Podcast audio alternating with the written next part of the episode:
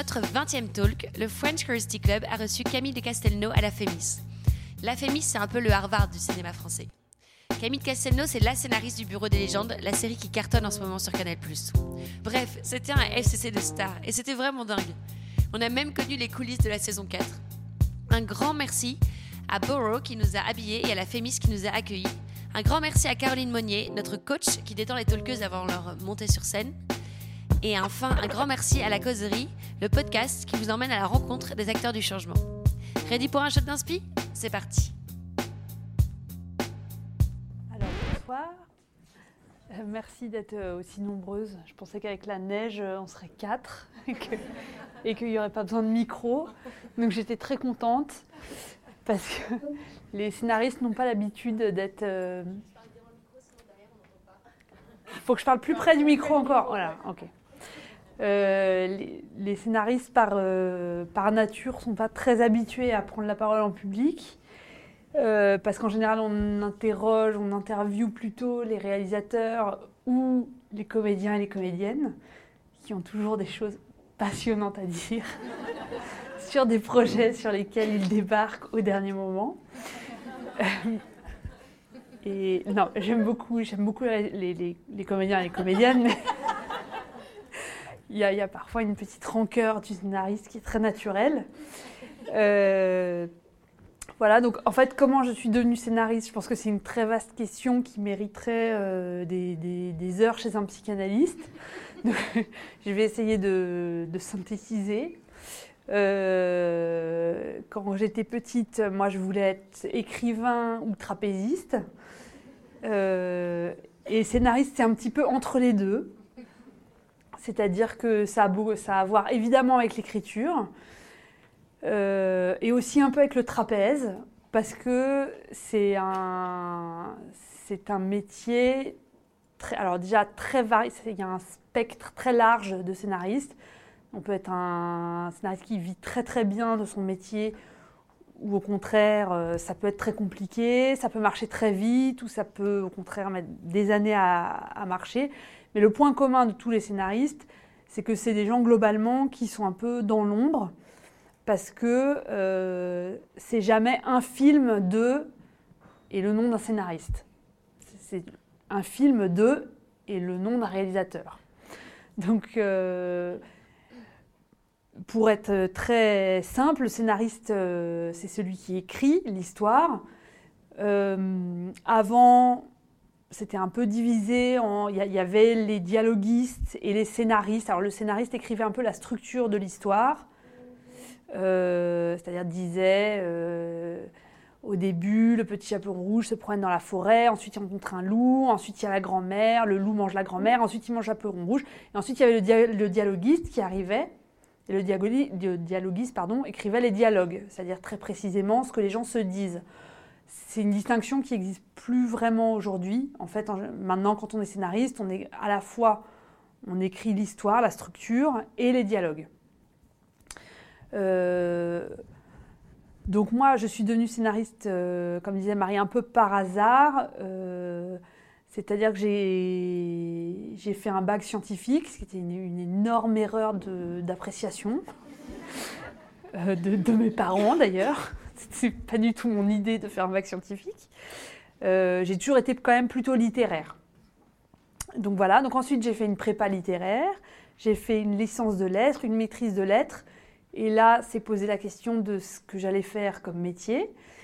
Et je ne voulais pas être prof, donc l'horizon était quand même relativement bouché, en tout cas à mon époque.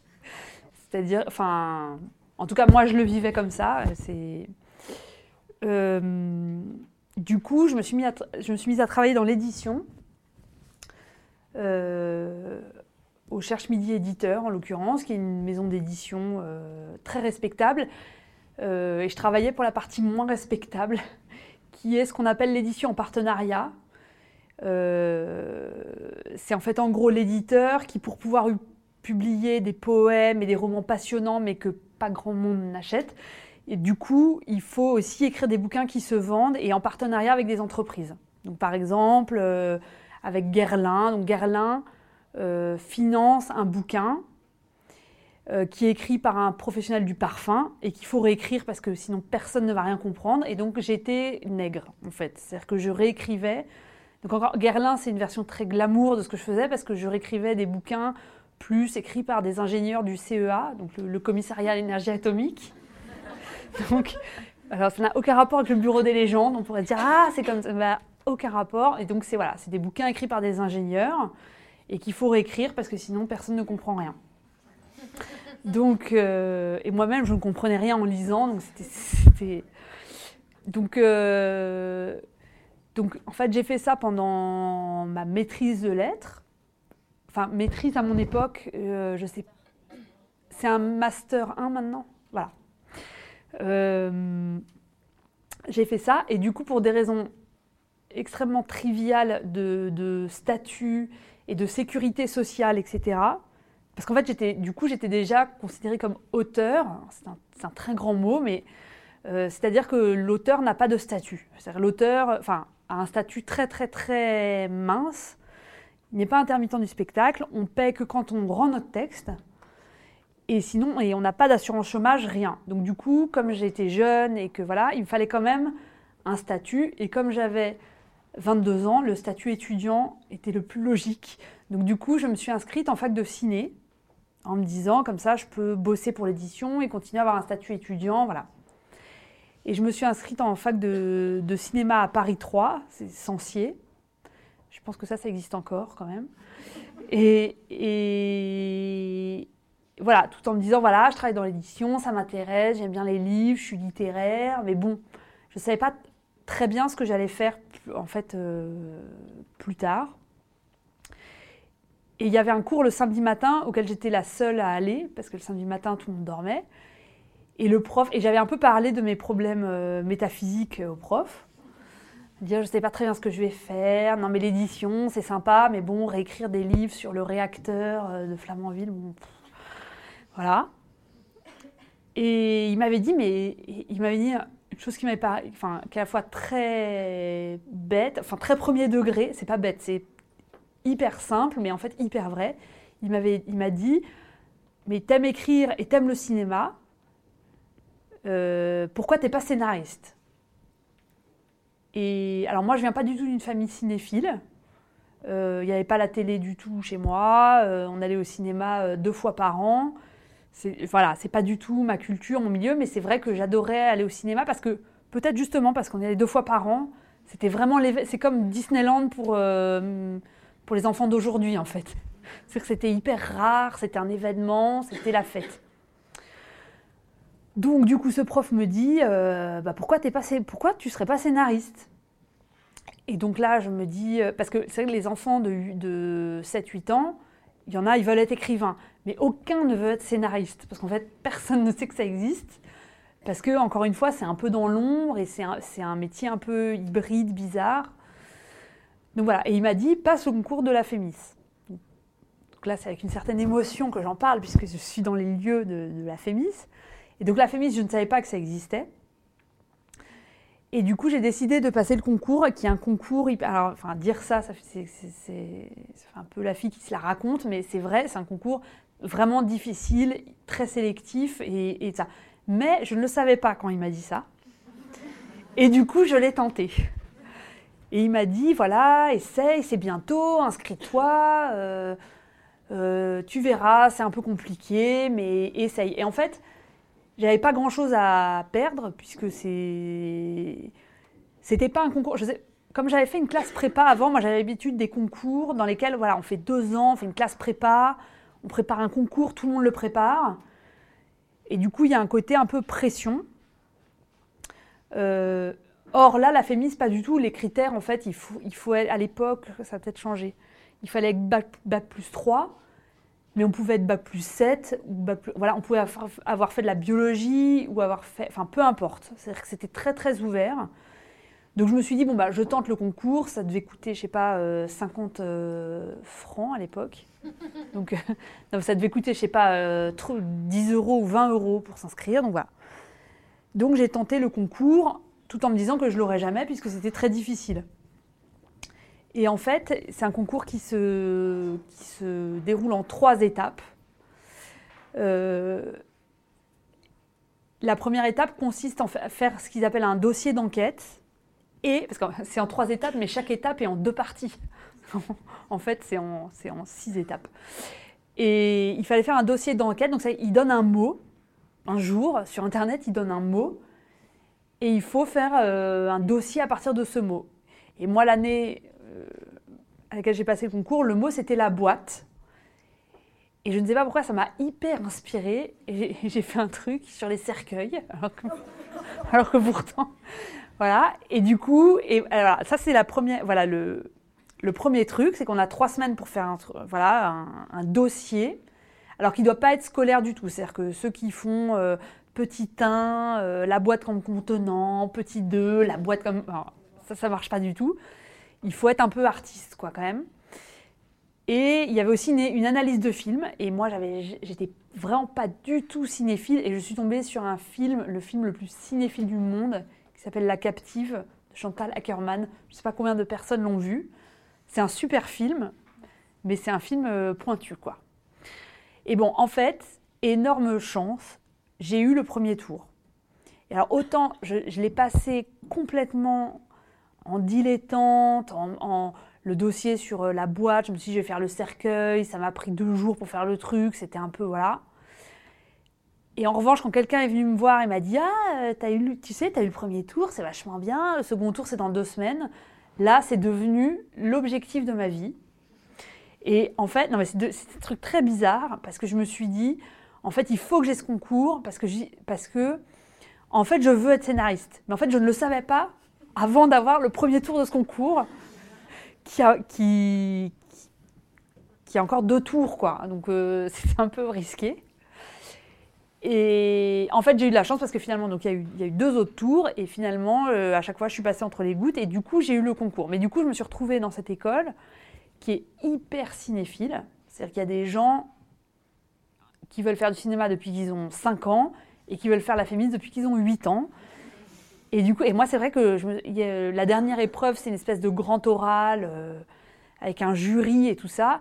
Et, je, et moi, j'avais jamais vu de film de Godard, j'avais jamais vu de film de Pasolini. Enfin, je me sentais euh, très, très, très euh, à côté. Mais, du coup, je me suis dit, il faut faire de ces faiblesses des atouts. Et du coup, j'avais pas vraiment le choix en même temps parce que j'avais trois semaines et j'allais pas regarder tout toute la cinéphilie mondiale, euh, donc c'était pas possible. Donc du coup, euh, enfin j'ai été assez honnête quoi. J'ai dit voilà, euh, moi ce qui m'intéresse c'est raconter des histoires. Depuis que je suis petite, je raconte des histoires. quand j'étais à l'école primaire, je racontais à des copines des histoires complètement inventées sur les parents des autres copines. c'est ça, c'est ça mes parents. Ça posait des gros problèmes à mes parents d'ailleurs qui recevaient des coups de fil un peu ulcérés de parents qui disaient Mais ta fille raconte à ma fille que, je suis partie en voyage avec une hôtesse de l'air, mais c'est faux. Enfin bref. Donc je me suis dit Voilà, j'ai préféré euh, être honnête et du coup, et voilà. Donc j'ai eu le concours, mais ce qui était vraiment quand même un hasard. Mais après, je pense que ça dépend des gens. Je connais plein de scénaristes formidables qui n'ont pas du tout eu besoin de faire euh, une école euh, pour être d'une part scénariste et d'autre part des très bons scénaristes. Mais moi, personnellement, après, c'est très subjectif. Je pense que pour, je ne me serais jamais autorisée euh, à me déclarer, enfin, à m'auto-déclarer scénariste. Je trouve que c'est. C'est un peu comme écrivain. Enfin, j'ai une espèce de. Peut-être à cause de mes études littéraires, j'avais une, une, une, très très haute estime quoi, de l'écriture, du travail de création. Et du coup, euh, arriver et dire je suis scénariste, je trouve, je trouve, ça très inhibant, quoi, très difficile. Et du coup, faire la féministe, qui est une école euh, reconnue, euh, hyper sélective et tout, moi, ça m'a aidé à, à oser assumer en fait ce désir. alors après, la féministe, c'est une école de cinéma. Et moi, en fait, j'ai fait que de la télévision. Donc là encore, j'étais un peu à côté. Euh, j'ai adoré mes quatre années ici. Enfin, j'ai vraiment appris énormément de choses. Après, ici, on formait. Alors, je, pense que ça a changé. Donc, je, parle à l'imparfait, mais on formait vraiment des scénaristes de télévision. Sachant qu'en France, mais là je veux pas être euh, théorique et rébarbative, mais en France il y a une grande tradition qui est le cinéma d'auteur. C'est-à-dire que c'est le réalisateur, le, le maître, on va dire, qui a une histoire à raconter et un univers, etc. Et qui, là je caricature, hein, en vrai c'est pas toujours comme ça, mais qui quand même en gros a besoin parfois d'un scénariste un petit peu pour l'aider à mettre en forme ses idées géniales. Et donc, euh, et encore d'ailleurs souvent il n'y a pas forcément besoin de scénariste, mais parfois oui. Voilà. Et moi, et du coup, il y a une espèce aussi de. En fait, en France, les. alors, je parle hors euh, grosse comédie, Gaumont. Euh, enfin, c'est des histoires de marché, là, c'est compliqué, ça m'échappe un peu. Et voilà, mais le, cinéma d'auteur, en tout cas tel qu'il est enseigné à la Fémis, voilà, c'est quand même un réalisateur qui porte un projet et une histoire, et qui, pour raconter l'histoire un peu mieux, a besoin d'un scénariste pour l'aider. Et ça, moi, c'est un truc, je ne sais pas pourquoi, qui m'a pas intéressée. Je... Déjà dans ma promo, en fait, euh, le principe à la Fémis, c'est qu'il y a des départements, il y a cinq réalisateurs, cinq scénaristes, euh, cinq chefs opérateurs, cinq ingénieurs du son. Enfin, c'est un peu prévu pour constituer des équipes comme ça. Moi, il se trouve qu'il n'y a pas de réalisateurs avec lesquels j'ai eu une espèce de d'osmose artistique euh, pendant mes années d'études. et il se trouve aussi que il y a un peu une confusion des genres, pas que à la Fémis, mais en France en général, qui est qu'en fait, en fait, les scénaristes veulent, être réalisateurs. Donc je ne sais pas si c'est clair la différence entre le scénariste et le réalisateur pour tout le monde. Si, c'est clair. C'est pas peine que j'explique les différences. Bon, alors j'explique, alors j'explique très rapidement.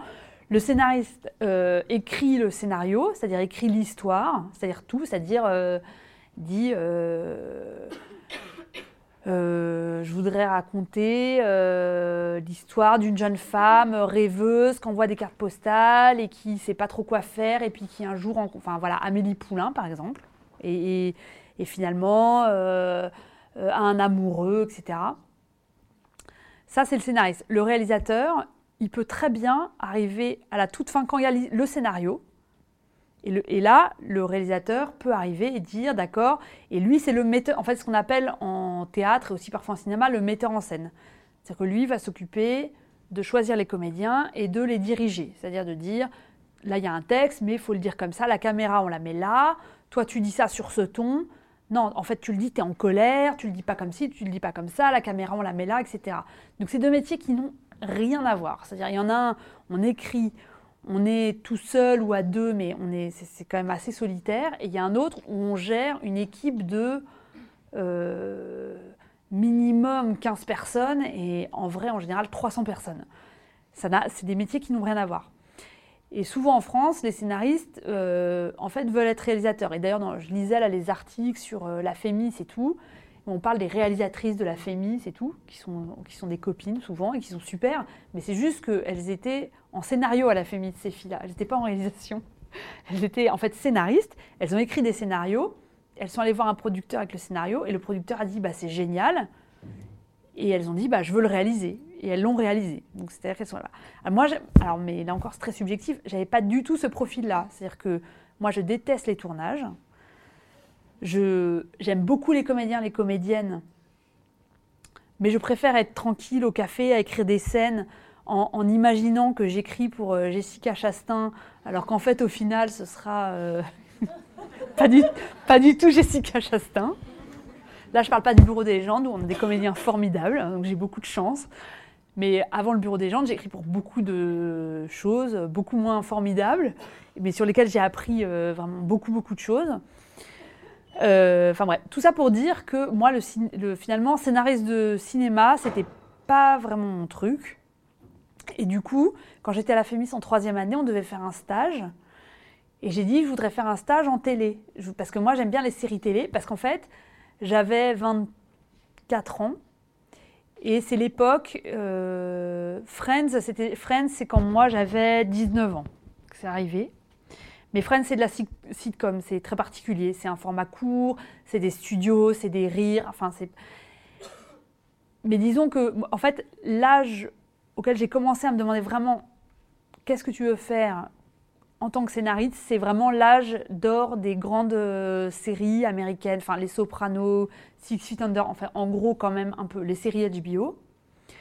Et du coup, je me suis dit, moi, c'est vraiment ça qui m'intéressait parce qu'il y a un rapport au temps dans les séries. Enfin, la série permet une temporalité qui permet de développer des personnages comme ça sur des saisons, des saisons, des saisons. Et ça, moi, ça m'intéressait vraiment, vraiment beaucoup.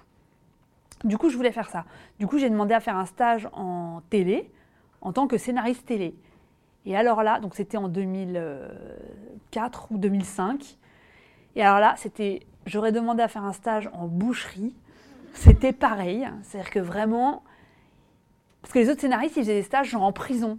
Parce qu'ils disaient, oui, moi je voudrais. Non, mais ils étaient super, je me moque pas. Hein. Mais ils disaient, non, non, mais en plus, c'est des, copines. Et elles ont fait des films depuis, elles sont super. Hein.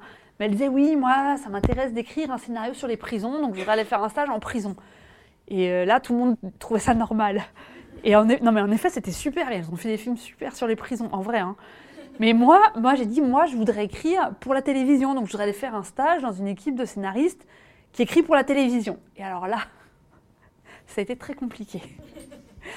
Donc, finalement, le directeur de la Fémis de l'époque, qui était super, qui s'appelle Marc Nicolas, euh, a dit OK. Et donc j'ai pu, faire j'ai pu faire mon premier stage, qui était sur une série télé qui s'appelait Reporter. Je ne sais pas si beaucoup de gens ont vu parce que c'est très vieux. C'était une série qui parlait des journalistes, sur Canal. Et là, j'ai appris plein de trucs et surtout, j'ai découvert qu'on pouvait être scénariste et ne pas travailler tout seul. Et, enfin, en fait, travailler avec d'autres scénaristes. Et ça, en enfin, moi, c'est ce que j'aime dans mon métier. Et je m'en suis rendu compte à l'occasion de ce stage c'est qu'en fait, être scénariste, il y a une partie boulot de scénariste qui consiste à papoter. Et ça, c'est génial. C'est-à-dire qu'on papote, on dit ah ouais, mais tu vois, tel personnage, elle pourrait faire ça. Ouais, enfin voilà. Et j'ai trouvé ça extraordinaire. C'est-à-dire qu'en fait, on papote et on apprend. Parce qu'on apprend, parce qu'en fait, il y a une arène, ce qu'on appelle une arène dans une série, c'est le milieu dans lequel se passe la série. Donc Six Feet Under, c'est les croque-morts en gros. Reporter, c'était une, rédaction euh, télé. Euh, les Sopranos, c'est la mafia du New Jersey, voilà. Et donc on apprend plein de trucs sur l'arène dans laquelle on travaille. Donc moi, j'ai trouvé ça génial, cette position de continuer d'apprendre des choses. Et donc, à l'issue de ce stage, je me suis dit, ok, voilà, c'est ça que je veux faire, c'est écrire pour la télévision et avoir du temps pour pouvoir développer des personnages sur non pas 90, enfin une heure et demie de film, mais à l'infini enfin potentiellement à l'infini. Donc voilà, j'ai fait ce stage. Ensuite, je suis sortie de l'école. J'ai commencé à travailler sur des séries jeunesse que peut-être vous connaissez parce que vous êtes jeune, qui s'appelait Cœur Océan. Ah. voilà. Oui. Ok, super.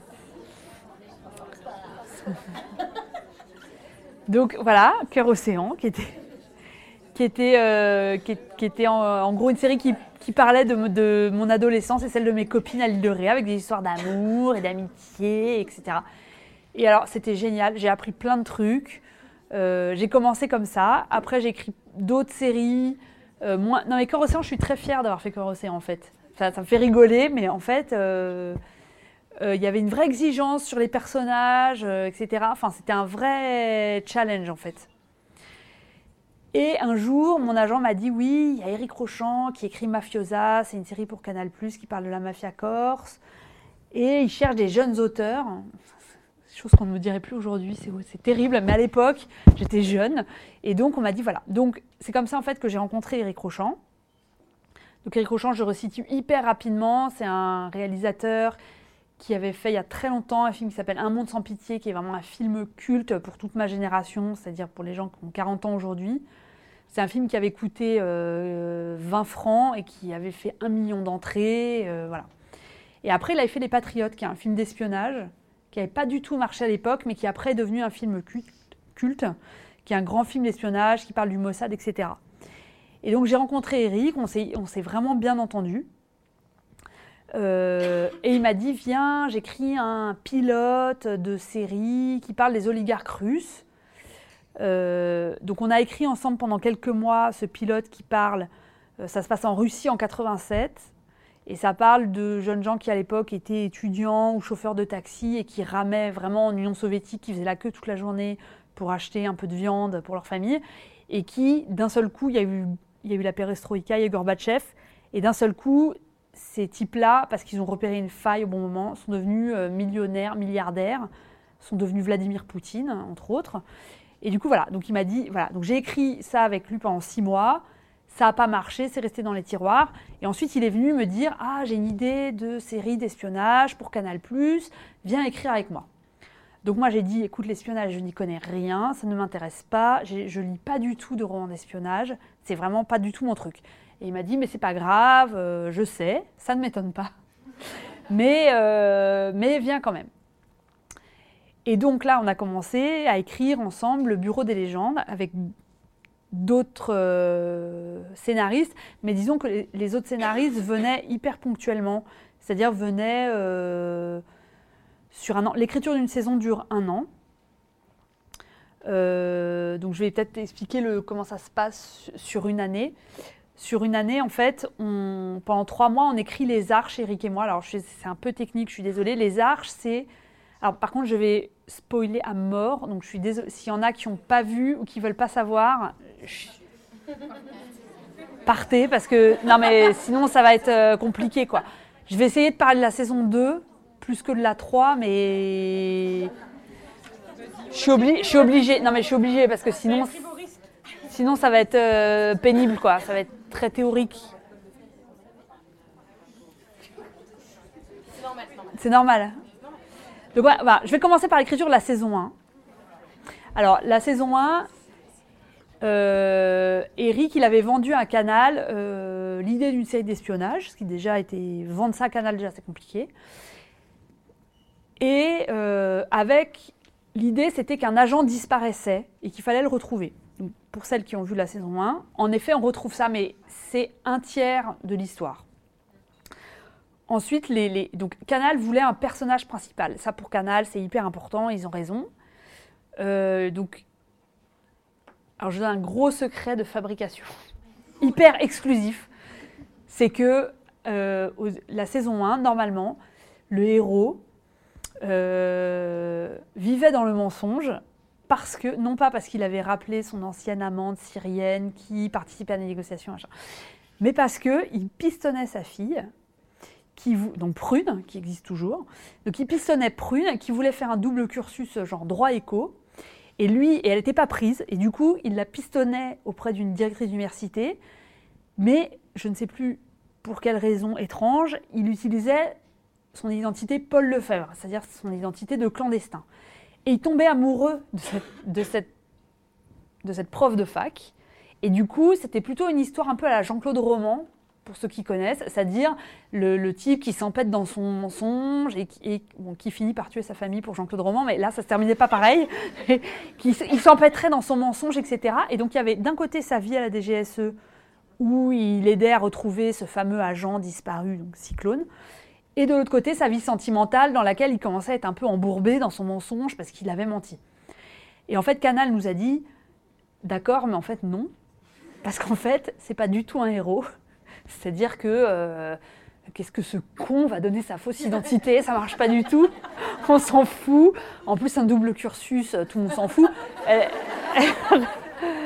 Elle, aurait besoin d'une grève de cœur et il mentirait à un chirurgien à la limite, mais là vraiment, on ne pas du tout.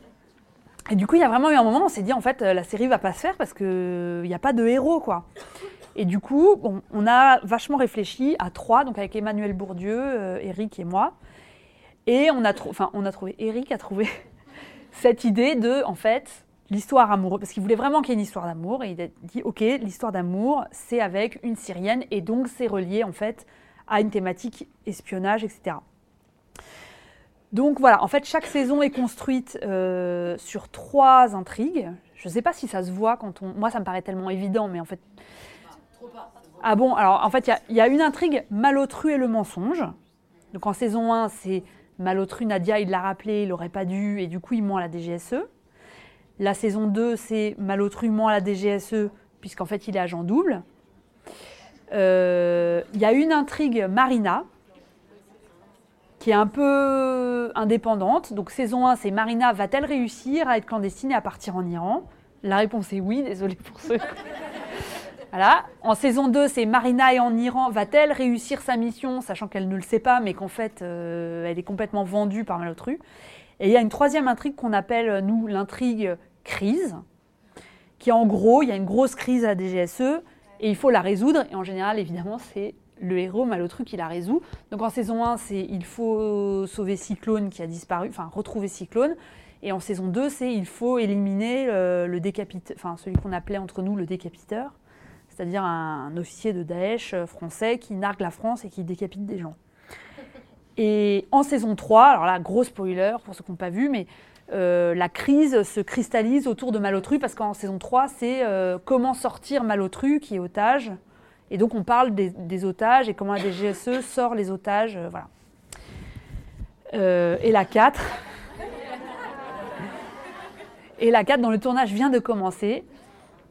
Euh, non, je peux juste dire que la 4 se passe beaucoup en Russie. C'est-à-dire qu'on on abandonne, pas complètement, mais un peu la zone syro-irakienne et Daesh. Déjà parce qu'en vrai, il y, y, a moins d'enjeux aujourd'hui. Enfin, les enjeux sont plus en Russie que là-bas, même si c'est lié. Et du coup, voilà. Du coup, on écrit pendant trois mois avec Eric les arches. Les arches, c'est juste que, par exemple, quand on termine la saison 1, on se dit bon, donc Malotrus est vendu aux Américains, Marina part en Iran, donc maintenant, euh, qu'est-ce qui se passe? Et donc, il faut quand même tricoter tout ce truc qui a l'air un peu évident, en fait, une fois que la saison est écrite et tournée, ça a l'air évident. Mais en fait, quand on n'a rien au début, c'est pas évident du tout. C'est trouver, voilà, dire d'accord, on va faire un espèce de truc genre pour sauver Nadia de sa détention, il faut qu'ils vendent Marina, donc du coup, c'est les vases communicants, du coup, etc. Voilà. Et ça, c'est un document qui est très court, qui fait 20 pages, mais dans, lesquels dans lequel, en gros, on explique, voilà, ça commence, il est vendu aux Américains, et ça termine. Et alors, ce qui est drôle, c'est qu'en fait, on dit toujours que ça termine d'une manière et Canal dit ah oui c'est bien cette fin, vous, avez un horizon, c'est intéressant. Et en fait, deux mois avant le tournage, on change complètement l'horizon. Donc du coup, par exemple, euh, Malotru otage de Daesh. Euh, on a, euh, de même qu'en saison 1, Malotru se vend aux Américains. C'est des idées qui n'étaient pas du tout là, mais du tout au début de l'écriture de la saison. C'est-à-dire que, en fait, c'est en écrivant que peu à peu, il y a une espèce de logique qu'on est obligé de suivre, quoi, et qui et voilà. Et du coup, voilà, on écrit ça pendant trois mois. Donc, au bout de trois mois, Canal a, l'illusion de savoir, et nous-mêmes, on a l'illusion de savoir où on va. Ensuite, des auteurs viennent et écrivent des épisodes. Donc ça, euh, c'est ils écrivent en fonction de, documents que nous, on leur donne. On leur dit dans ton épisode, il faut qu'il se passe ça, il faut qu'au début, Marina, elle assiste à une bagarre, et qu'à la fin, elle accepte d'être témoin, mais ça arrange pas du tout la DGSE, en gros. Ça, c'est l'épisode 1 de la saison 2. Et donc, pour les trois intrigues, ils ont en gros un début, un milieu, une fin, et il faut qu'ils écrivent. Et ensuite, Eric et moi, c'est pour ça qu'il y a nos noms à tous les génériques, c'est qu'en fait, on réécrit tout. Enfin, on réécrit tout non, non, non, on écrit pas. Non, non, il y a des, les, les V1 sont souvent très bonnes et, écrites par, mes, par des très très bons potes en plus, donc euh, vraiment. Mais c'est juste, non, mais c'est juste que, en fait, il y a une espèce de logique qui avance avec le temps et on n'a que un an pour écrire euh, 10 épisodes, donc un an pour écrire 500 pages, ce qui est, enfin, ce qui vraiment est, Et du coup, les choses se font en avançant. C'est-à-dire que, et du coup, évidemment, les auteurs rendent des versions qui ont beau être très bonnes, mais nous, entre-temps, on s'est dit, ah oui, mais non, mais en fait... Et du coup, on change pas mal de trucs parce que juste, on avance en faisant. Euh, voilà, donc on écrit, avec Eric, on reprend, on écrit une seconde version, puis une troisième version, et ensuite, il y a le tournage. Ensuite, je sais pas si j'ai le temps de parler du... Ah oui, alors mon, alors mon travail avec la DGSE, c'est qu'en en fait, dans la presse, il y a eu beaucoup... Euh, en fait, il y a eu, en fait, ça, en fait, comme c'est comme c'est les services secrets, ça passionne vachement les gens et les gens se disent ouais, il y a plein de secrets. Et en fait, les gens se disent en fait, il y a des liens hyper euh, forts et, et, obscurs et cachés et secrets entre l'équipe du Bureau des légendes et la DGSE. Sauf qu'en fait, pas du tout. Et, et nous, ça nous vexe vachement. Nous, les scénaristes, ça nous vexe beaucoup. Parce qu'en fait, quand on lit les journaux, on a l'impression qu'en gros, on voit la DGSE trois fois par semaine qui nous disent Ouais, euh, écrivez ça, écrivez ça. En ce moment, on a un gros cas lourd, c'est ça. euh, Vous devriez parler de ça, etc. Ce qui serait pour nous hyper confortable. Et en même temps hyper inquiétant pour la France, parce que comme si la DGSE commençait à raconter leurs vrais problèmes, ce serait un peu un souci. En fait, en vrai, la DGSE, on les... alors, ils ont une vraie sympathie d'abord pour euh, Éric Rochant. En fait, on a appris euh, en, écrivant la série, on a appris qu'il il monte les Patriotes, donc le fameux film d'espionnage que Rochant a écrit et réalisé il y a 20 ans. Il le montre à leur, euh, à leur recrue. Quand quelqu'un arrive à DGSE, apparemment, le, film est montré et tout, etc. Donc, ils aiment bien Rochant. Donc, quand Rochant est arrivé, a dit Bon, on fait une série d'espionnage, c'est avec la DGSE, est-ce qu'on peut un peu se parler? Ils étaient plutôt favorables. Ça, bon, ça faut pas, faut pas le garder. Mais si ça avait été Kassovitz qui, était arrivé en demandant ça, ça aurait été peut-être moins favorable, par exemple. Mais là, comme c'était mais il y avait un a priori positif, euh, voilà. Donc, du coup, euh, ils ont dit bah, D'accord, très bien, euh, bah, voilà, écrivez, quoi. Et on leur, a, posé des questions, mais toujours, enfin, je vais essayer d'être concrète. On leur, par exemple, à la fin de la saison 1, on avait cette situation Malotru et agent double pour les Américains, et Marina part en Iran. Et donc, on avait quelques idées, mais on était un peu, on n'était pas très sûr. On lit les journaux, on se renseigne énormément. Tout le monde croit que c'est la DGSE qui nous renseigne. En fait, c'est Google. hein. Euh, mais vraiment, hein, c'est. Mais donc, on allait les voir en disant bon, euh, en vrai, les services français euh, et les services américains, sur quoi ils collaborent pas? C'est-à-dire sur quoi les services américains sont contents d'avoir un agent français qui vient se vendre à eux? Et ils nous ont dit, euh, je pense la vérité, ils nous ont dit, en vrai, sur le terrorisme par exemple, euh, en vrai, enfin voilà, on collabore vraiment, euh, on n'a pas besoin d'aller soutirer des informations. En vrai, voilà. Et ils nous ont dit, il y a un domaine dans lequel on collabore pas complètement, c'est l'économique. Et par exemple, en Iran, le fait que le marché iranien, tout le monde le sait, il va s'ouvrir bientôt parce que ça se libéralise et tout. Voilà. Et par exemple, le nucléaire, le pétrole, tout ça, en Iran, là, là, en effet, les services ne sont pas dans une transparence totale. Enfin, les Français les Américains ne communiquent pas de manière hyper transparente. Donc là, ça pourrait intéresser les Américains de voler un agent, on va dire. Et donc, on s'est dit, ah bon, d'accord. Donc, du coup, et c'est pour ça qu'on s'est dit, ah bah, en plus, sismologie, nucléaire. Donc, du coup, alors après, on, on tire un peu les trucs par les cheveux. hein. Ça se voit, j'espère que ça se voit pas trop parce que j'espère que c'est bien fait. Mais du coup, on se débrouille quand même pour que, évidemment, euh, Marina Loiseau rencontre évidemment le fils du mec qui s'occupe du nucléaire en Iran, quoi. Parce que ça nous arrange. En fait, la DGSE a un espèce de rôle euh, de plus de validation. En fait, c'est plus des idées. On a des idées, on leur soumet. Parfois, ils nous disent non mais oubliez. À un moment, on voulait que Nadia El Mansour, genre, devienne première ministre d'un gouvernement euh, provisoire en Syrie. On a dit bon, qu'est-ce que vous en pensez, vous, une femme syrienne? Ils ont dit écoutez. euh, est- Non, mais quelle a une vraie place euh, Oui, oui, mais bon, euh, genre voilà, on va pas faire croire qu'elle devient Premier ministre. En fait, aujourd'hui, c'est pas crédible. Donc voilà. Donc voilà, c'est plus un. En fait, ils ont un rôle de. En fait, voilà, on les voit concrètement, on les voit trois fois par an. On leur soumet des idées, ils nous disent ça c'est ça c'est n'importe quoi, ça pourquoi pas, ça c'est un peu n'importe quoi, mais bon c'est de la fiction, donc bon, euh, voilà.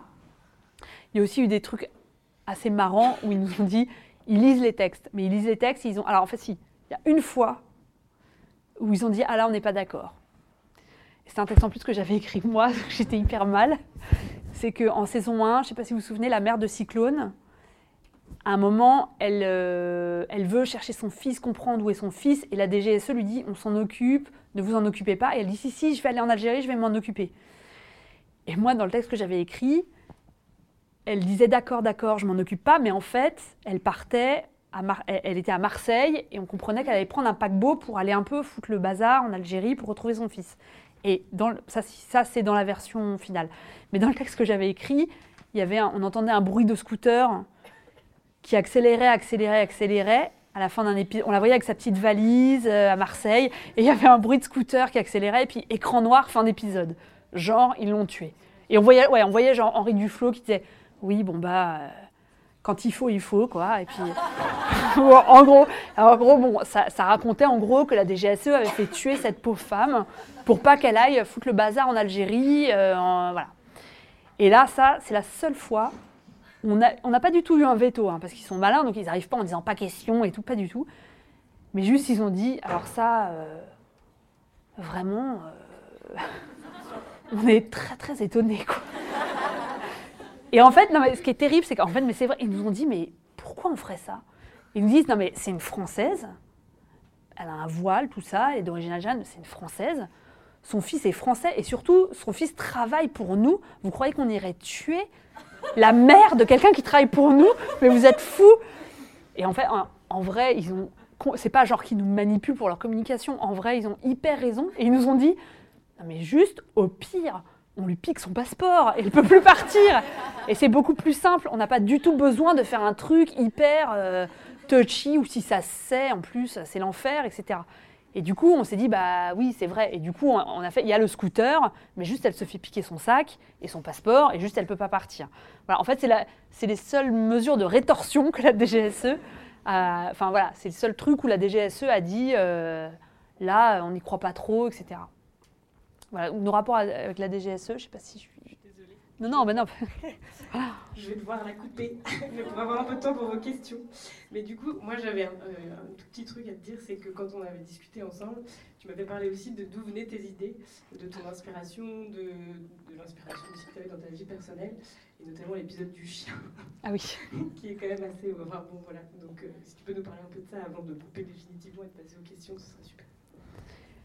Oui, voilà, parce que quand on est scénariste, tout le monde dit toujours Ah, mais d'où tu as toutes ces idées? Alors, euh, euh, moi personnellement, je les ai beaucoup justement en, pendant la phase de bavardage, de papotage dont je parlais au début.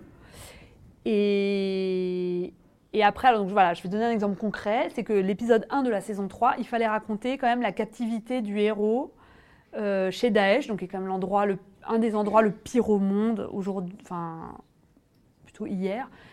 Enfin non, il y a encore des otages, donc bon, voilà, c'était vraiment un truc hyper dur à raconter, et en plus en termes éthiques, c'est compliqué parce que on n'avait pas du tout envie de montrer des scènes de torture et des trucs horribles, mais en même temps, faut pas édulcorer non plus. C'est-à-dire qu'à un moment, on part d'un otage de Daesh, on va pas non plus raconter que qu'il se convertit à l'islam et qui, fait de la tapisserie avec ses geôliers en buvant du thé, c'est pas vrai. Donc à un moment, et donc non mais c'était vraiment compliqué. Et du coup là, j'avais pas d'idée parce qu'en fait quand on écrit, en tout cas moi et beaucoup de scénaristes, quand on un truc est un peu angoissant, ça n'aide pas à avoir des idées. Et là, c'était quand même assez angoissant. Et du coup, euh, en fait, je n'avais pas d'idée, je n'arrivais pas. Il fallait que j'écrive cet épisode. En plus, l'épisode 1 est toujours compliqué à écrire. Hein de l'épisode 1 d'une saison, faut relancer, c'est compliqué. Et du coup, j'ai été sur Google et j'ai écrit otage psychologie, parce que j'adore la psychologie.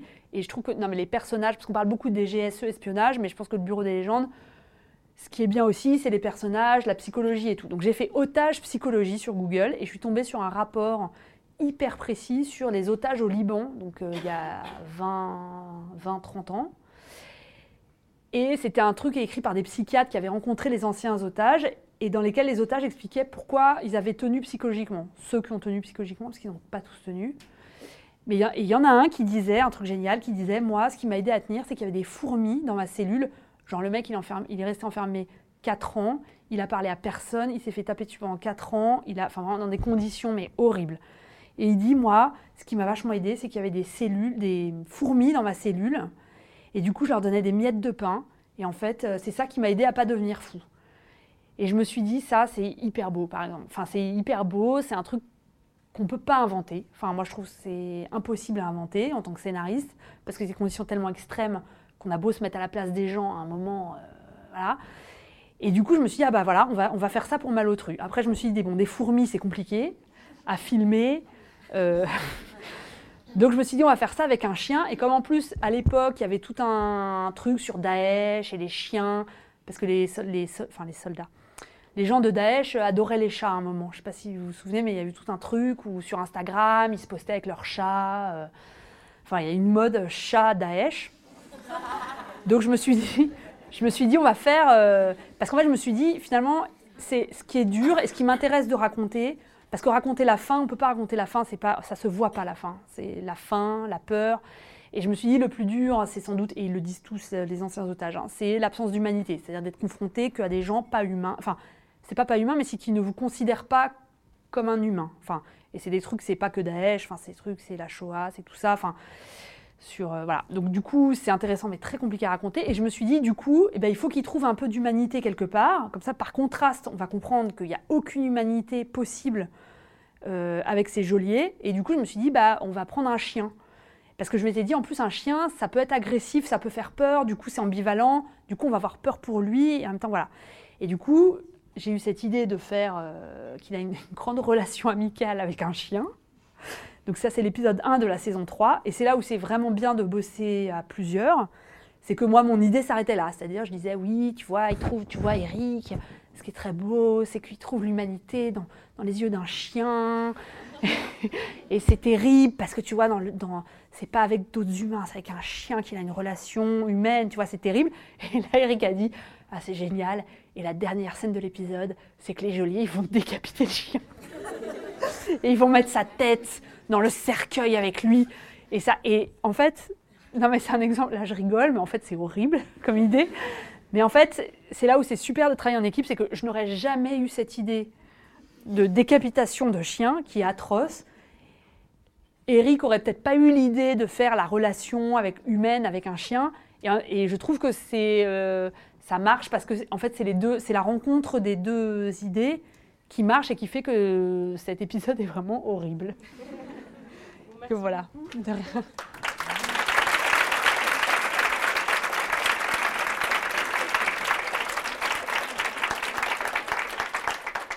maintenant, comme d'habitude, on va passer aux questions.